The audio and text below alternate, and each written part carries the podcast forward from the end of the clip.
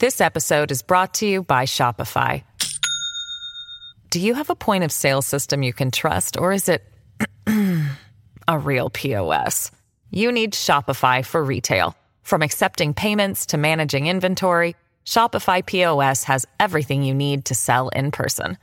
Go to shopify.com slash system, all lowercase, to take your retail business to the next level today. That's shopify.com slash system.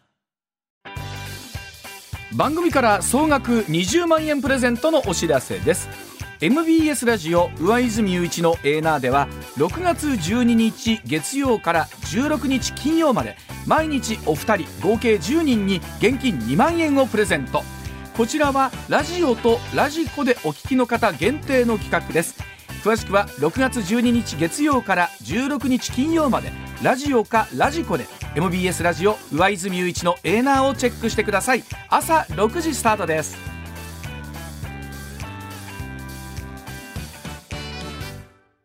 さあ記者が一人もいない通信社があるってフォンマですのん？さあもうテレビ離れが進んでるとか、うん、新聞を取らない人が増えてるなんてお話よくありますが、うん。うん、そんな中で今注目されている通信社があるというのはご存知でしょうか、うん、報道の世界にテクノロジーを持ち込んで、うん、客観的なニュースを素早く届けようとしている JX 通信社というものがあります。でこれ実はおそらくラジオ機の皆さんも一度は必ず目にしてらっしゃるはずなんですって、もっと言うと、えー、目にしてない日はないと言ってもいいかもしれません、えーはい、では記者が一人もいない通信社ってのは一体どういうところなんでしょうか？今日は JX 通信社代表取締役米重勝弘さんにお話を伺います、えー、米重さんおはようございます。あ、おはようございます。朝早くからどうもありがとうございます。よろしくお願いいたします。2008年19歳でなんと報道ベンチャーの JX 通信社というのを立ち上げました。あの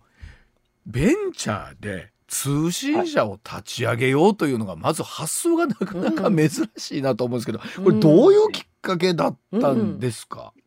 そうですね。あの、最初はもともと、あの、航空業界とかですね、全然違う業界で、ちょっとこう起業したいなっていうふうに中学生ぐらいから考えてたんですね。ただ、あまあ、航空業界とかでものすごくこう立ち上げるのにお金がかかってしまうというのがありますので、はい、えー、その、まあ、ステップアップということではないんですけど、はい、同じように興味がすごく持てて、で、かつ、まあ、よりハードルが低くて、自分が問題意識持ってできる部分ってどこだろうって考えたときに、はい、まあ、報道とかメディアっていう領域が浮かんだんですよね。ねなので、あの、19歳の時に学生起業しました。とはいえ報道とかっていうと例えばまあジャーナリストになるとかですね、うん、新聞社それこそ通信社に入るっていうのがあると思うんですけど、うんうんうん、じゃないアプローチですよね。そうです。はい、あの、まあ、当時、やはり、まあ、インターネットとかもかなり普及してきてる頃でしたので、はい、いわゆるそのニュースサイトとかあ、デジタルでのニュースメディアっていうのが結構出てきてた時代なんですね。はい、でただ、なかなかそういったものが、そのビジネス的にはうまくいかないっていうのも同時に分かってきてた時期だったので、うん。うん、その辺のこう問題を解決できないか、例えばコストを下げるとか、はいはい、あそういうことができないかということが、あまあ、それであれば記者とか、式蔵の新聞社に入るっていうことではなく、自分で立ち上げてできるんじゃないかなというふうに考えたということですね。なんかイメージといえば、記者が大勢いてそれぞれがもう朝からもう夜からずっと取材してっていうイメージがあるから、はいね、その中でいうと JX 通信はどういうことをしてらっしゃる会社っていうふうに、うん。うん、はい、はい、今ですねあの創業時と若干形は変わってるんですけれども、うんうん、やはり、基本的にはその報道機関のコストとか人海戦術で仕事しないといけないという部分を変える。はい。はい、具体的には機械、例えば AI とか、テクノロジーを使って自動化していくということをやっています。なので、はい、え例えばですね、日々のニュースの中で分かりやすい部分で言いますと、はい、あの、テレビのニュースで例えば視聴者提供っていうクレジットのついた映像をご覧になったことありますよね。例えば、ああいったものを今、ファストアラートという私たちのあの AI でこう探して、うん、えー、で、全国の災害事故事件とかに関わる SNS 上の情報だけをこう AI が集めてくれる仕組み。これを使って探してるんです。はい。でですので、実はあの、今、今、日本、あの、MBS さんも含めて、日本全国のもうほとんどの報道機関に、このファストアラートを使っていただいてますので、はあ、日々のああいう災害とか事故とかの情報って、実はファストアラート発端で取材されてるとか、あるいは視聴者提供の映像をそれで見つけてるっていうケースが、まあ、ほとんどだと思います。だから我々知らない間に、もう、あお世話になってると同時に、知らない間にもこの JX 通信さんの映像を見てるっていうことなんですがね、ピックアップされた。通信そうですね、はい、ファストアラートが AI で見つけた映像が皆さんの茶の間に届いてるってことです、ね、なんかすごい不思議、はい、不思議というか疑問なのが、うん、そのインターネット上のその映像って本当かどうかちょっとわからない。嘘でちょっとずっと前のものを今起きてるよっていう場合とかその、うん、真偽が定かじゃないところね裏を取るっていうんですけどどうやって裏取りされるんですか、はいそうですね。あの、最終的に報道されるまでの間には必ず、その人手で、こう例えば報道機関の方がテレビに使う前にはチェックをするとかですね、一応そういった過程は必ず挟むんですけれども、うん、AI の段階でもある程度見極める方法っていうのはあるんです。はい、で、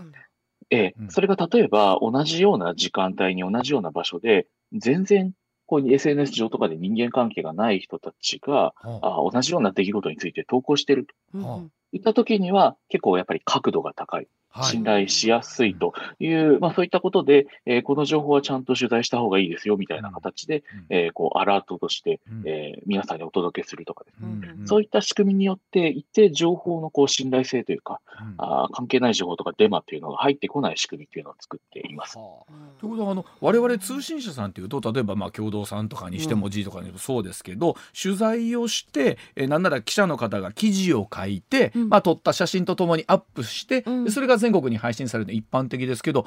記者の方が記事を書くっていう仕組みではないってことですか？通信社という名前ですけども。そうですね、はい、記者の方が記事を書く、そのニュースの種をお届けするっていうことが、一番大きなやっぱりポイントだと思ってます。はい、えやっぱり元の情報があれば、あの記事を書くっていうことは、やっぱり記者の方は専門職です。できるんですよね。はい、でただ、もともとのそのベースとなる情報を集める方にすごくお金がかかるというのが、やっぱり今の、えー、状況です。うん、なので、まあ、例えばファストアラートのような仕組みだったら災害とか事故とか事件の情報、全国にこう何千人と記者を配置しなくても、はい、こう情報を一億総カメラマン的な仕組みで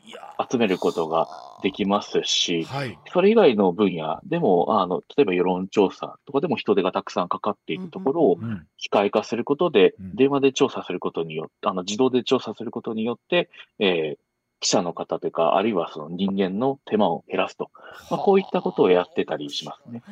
2008年にお立ち上げになったというか、今から15年ほど前ですけれども、うん。うん、どうでしょう、実際にこの、あこれ手応えあるなみたいな感じてくるのってのは、いつぐらいなんかきっかけとかありましたですか？そうですね、結構やっぱり遅かったんですけれど、2015年か6年ぐらいですかね、うん、にあの実際にこのファストアラートの原型を作ってですね、でえー、そしたら、あの、報道機関、東京のあのテレビ局に、こう、半年ぐらいで全部導入されたっていうのがあるんです。えー、え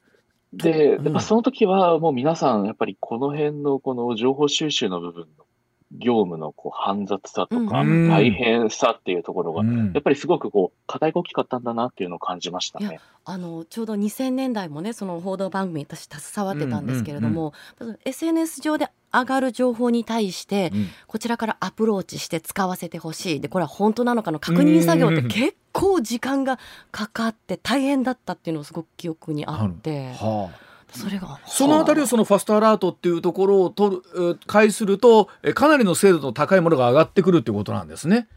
そうですよね。はい、まあ、ほぼほぼ、あの、確からしい状態で情報上がってくるので、あとは、やっぱり放送に使う上で、そうですね、最終的な事実確認はしっかりした上で、皆さん、こう、ニュースにされると。それでいうと本当おそらく、えー、ジェイク通信さんのおとりになった映像我々多分今日もすでにどっかで見てるような気がするんですけど。ではさあ今後報道はどうなっていくのかというお話、うんうんうん、さらに米重さんにお話お知らせなど伺ってまいりますさあ今日はですね報道ベンチャー JX 通信を立ち上げました米重克弘さんにお話を伺ってますが米重さん今の話聞いてると報道とはどういうふうに変わっていくのかなんですけれどもどうでしょう？ざっくりとした質問になりますが今後その報道みたいなのってなんか形変わってくるんですかね？やっぱりあの変わってくると思います。はい。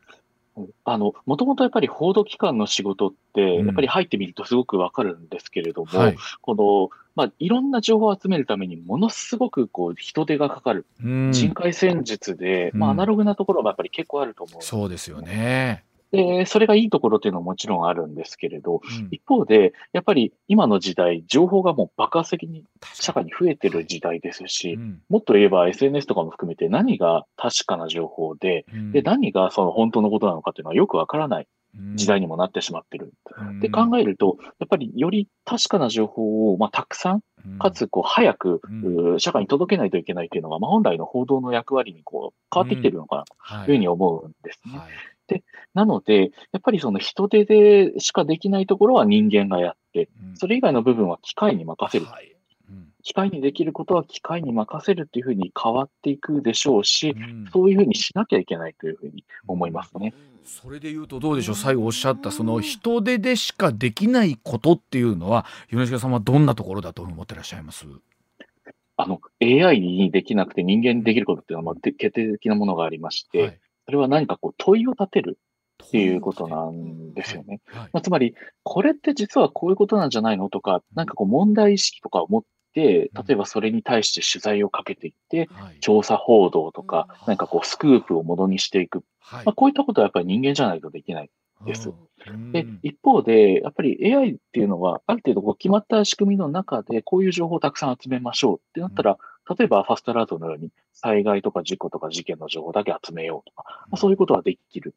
ということになりますので、もともとの問いがあれば AI でもまあ仕事はできるんですけど、問い自体を立てることはやっぱり人間にしかできないです、ね。こういうところをやっていく必要あると思います。回り回って改めて思ったんですけどおそらく新聞記者になりたいジャーナリストになりたいっていう方、うん、本来やっぱりそこですもんね。そうそう問題意識があってこれを調べたい、はい、追求したい伝えたい。そこだけは AI ではやはりできないことというふうな改めて確証があったということですよね。それで言うとね。そうですね、うん、それはもう我々自身がやっぱり AI を中心にこう報道の仕組みを作っていくっていうことをやってる中で、やっぱ毎日その問いを立てるっていう、まあ、ある意味ジャーナリストとしてのあり方というか、その大事さっていうのは毎日感じますね。はあ、あのどうでしょうあの今後 JX 通信はどんなところに向かって進んでいくんでしょうか最後に。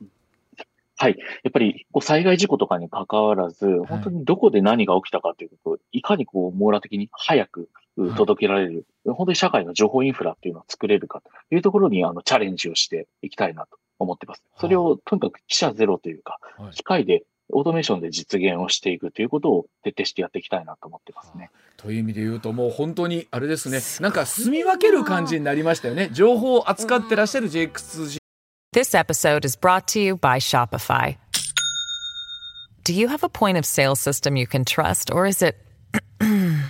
a real POS? You need Shopify for retail. From accepting payments to managing inventory Shopify POS has everything you need to sell in person. Go to shopify.com slash system, all lowercase, to take your retail business to the next level today. That's shopify.com slash system.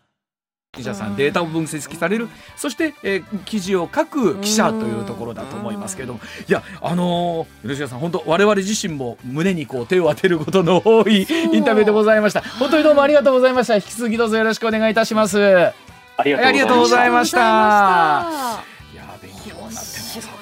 JX 通信の米重克弘さんでございました。西村麻子アナウンサーでした。したこの後は浜村淳さんでお楽しみいただきましょう。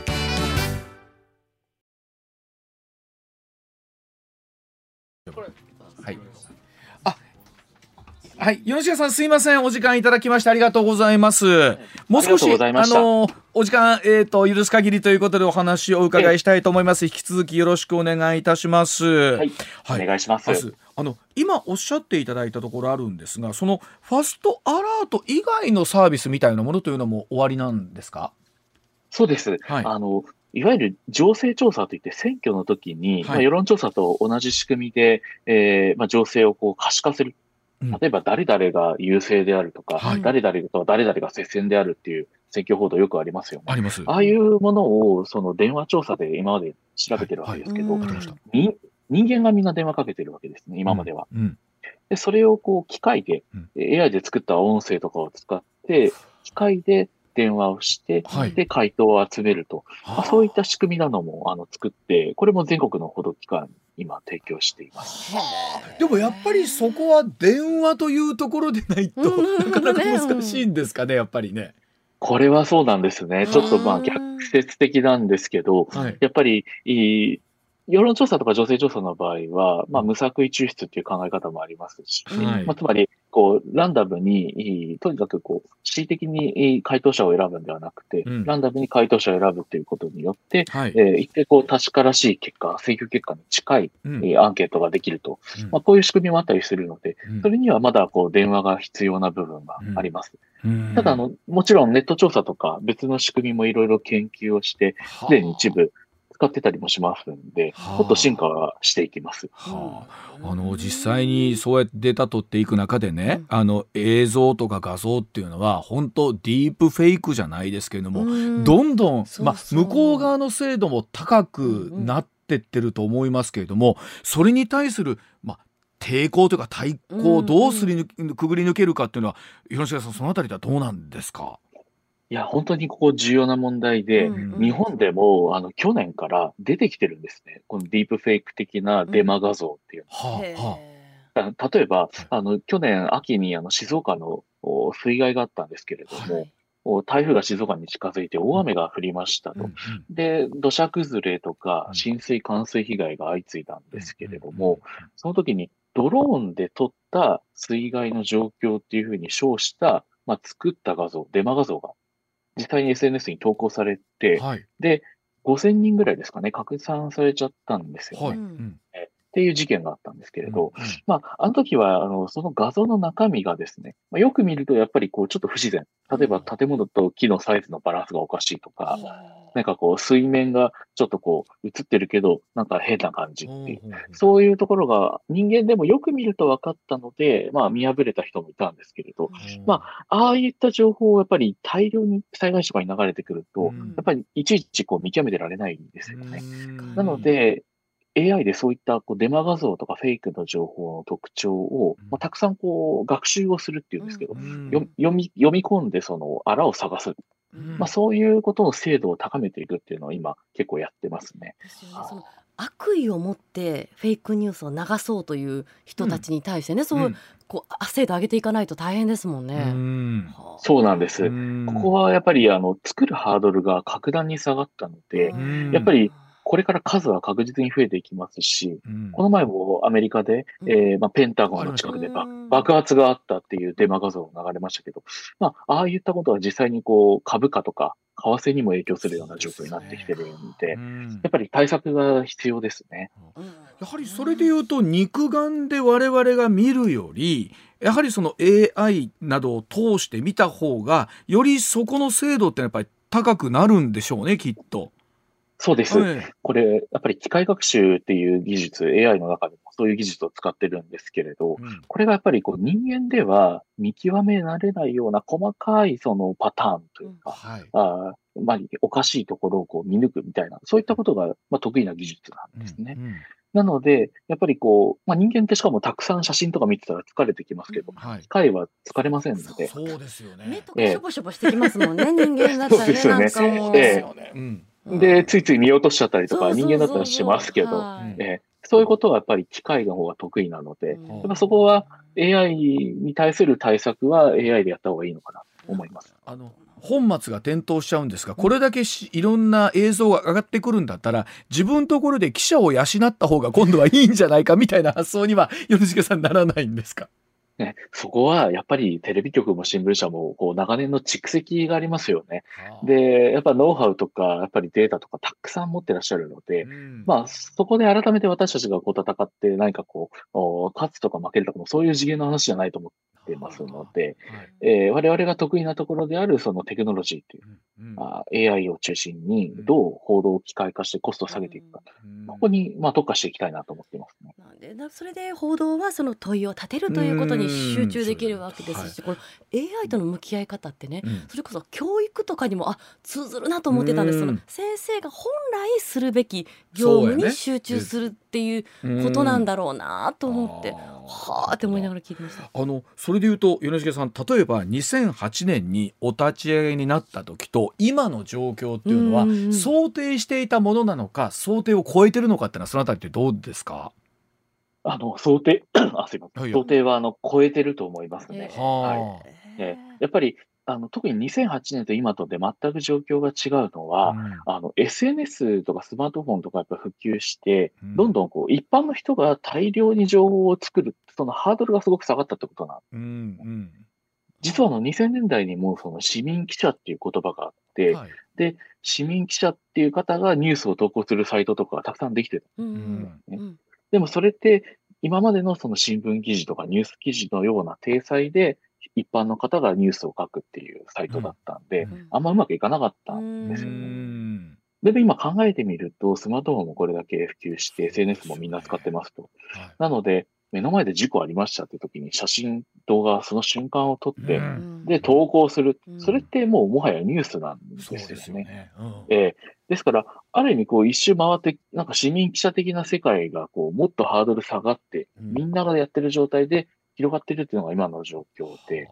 まあ、それのいいところも悪いところもこう同時にバッと出ちゃってるっていうのが今の状況かなと思いますね。それで言うと、この JX 通信も、またまた想定もしなかったようなところに向かって進む可能性が、吉重さん、あるってことですよね。うんそうですね、うん、私たちも本当に、最初はニュースとか報道とかっていう領域でしか、うん、このファーストアラートっていうサービスもあんまりこう使われないんじゃないかと思って作ってたところあるんですけど、例えば、こう、まあ、取引先のその工場の近くで何かあったらすぐに知りたいって、そう、サプライチェーンっていうんですけど、そういうそのサプライチェーンのリスク管理のために使いたいとかっていう会社さんもいらっしゃったりだとか、あれ、えー、あるいは電力会社とか政府とか自治体とか、まあそういったところでもこう、エリア内でなんかここであったらその状況をすぐ知りたい。で、復旧対応したいみたいな。我々がこう最初気づかなかったような、あの、ニーズというか、うん、あそういったところにも結構こう、使っていただけるってことが分かってきてますので、うん、まあ、そういうところにももっと使いやすいように情報をニュースとして磨いて届けていくっていう、これも結構変わってきてるところですね。今考えうる範囲の中で、その米重さんが想像してらっしゃる JX 通信は、ここまではいけんじゃないかみたいな、今の際のところはどんなことまでいけそうですか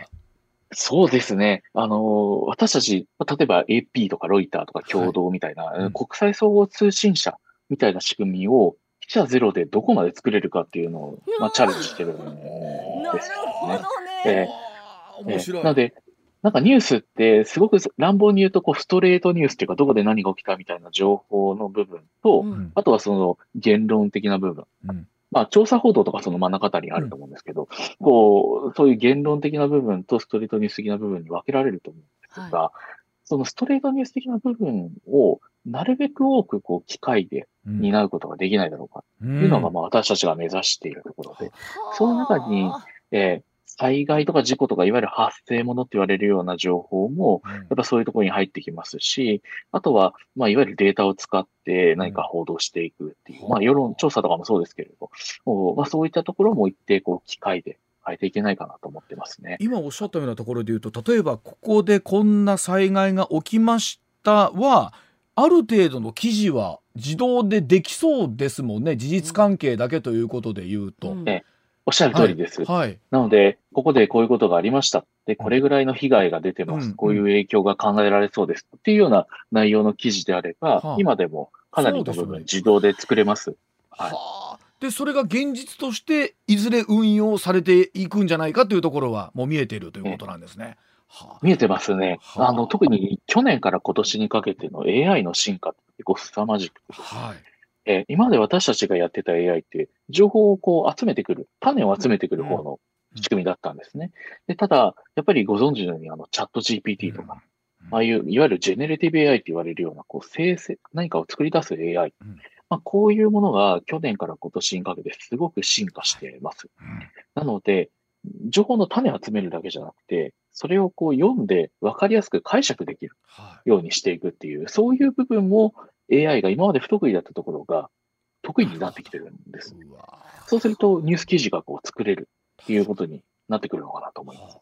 あ。のそれでいうとどうでしょう。もともとご希望だった航空会社というか関係のお仕事にはやっぱりそれでもやっぱりそちらの希望はまだ持ってらっしゃる。いずれはやってみたいなと思ってるんですけど、ええ、はい、あの、思った以上にメディアとか報道の領域面白くなってきてしまってるので、はい、とりあえず、こう、抽選っていう感じです。はい、でもこれからあの引き続き私どももきっと米重さんにはおんぶに抱っこでお世話になってると思いますがいい形で共存できますように共存できますようにこれからもどうぞよろしくお願いいたします。はい。よろしくお願いいたします。お忙しいところ、今日もどうもありがとうございました。はい、ありがとうございました。ジェイク通信社代表取締役米重克弘さんでございました。ありがとうございました。ありがとうございました。番組から総額20万円プレゼントのお知らせです。MBS ラジオ上泉雄一のエーナーでは6月12日月曜から16日金曜まで毎日お二人合計10人に現金2万円をプレゼント。こちらはラジオとラジコでお聞きの方限定の企画です。詳しくは6月12日月曜から16日金曜まで。ラジオかラジコで MBS ラジオ上泉雄一のエーナーをチェックしてください。朝6時スタートです。